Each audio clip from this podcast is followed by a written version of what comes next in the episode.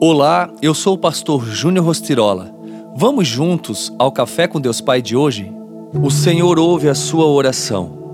Era este menino que eu pedia, e o Senhor concedeu-me o pedido. Por isso, agora eu o dedico ao Senhor. Por toda a sua vida será dedicado ao Senhor, e ali adorou o Senhor. 1 Samuel 1, 27 e 28. Quando eu tinha 14 anos, a minha mãe estava fazendo uma campanha de oração na casa da minha irmã, uma casa de madeira simples.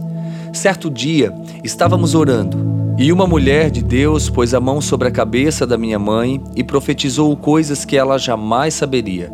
Lembro-me como se fosse hoje, ela descrevendo a nossa casa com tudo quebrado, no estado em que realmente ficava depois das crises do meu pai.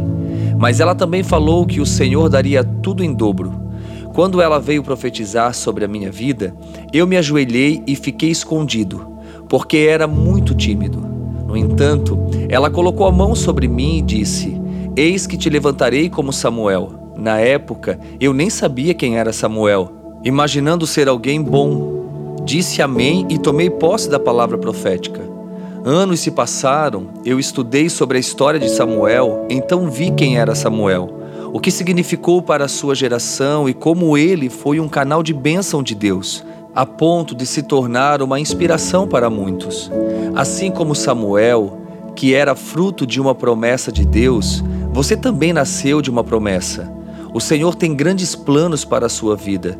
Ele quer promover você e o fazer relevante com a sua história de vida.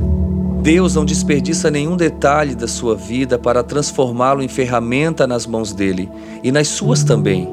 Confie nessas palavras proféticas liberadas sobre sua vida. Entenda que Deus quer te usar de forma poderosa.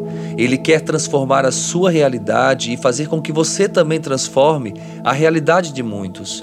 Deus vai te usar onde quer que você colocar a planta dos seus pés. Entenda isso. E a frase de hoje diz: Deus prometeu prover a força, a energia e o poder de que você precisa para prosseguir. Entenda isso e tenha um excelente dia.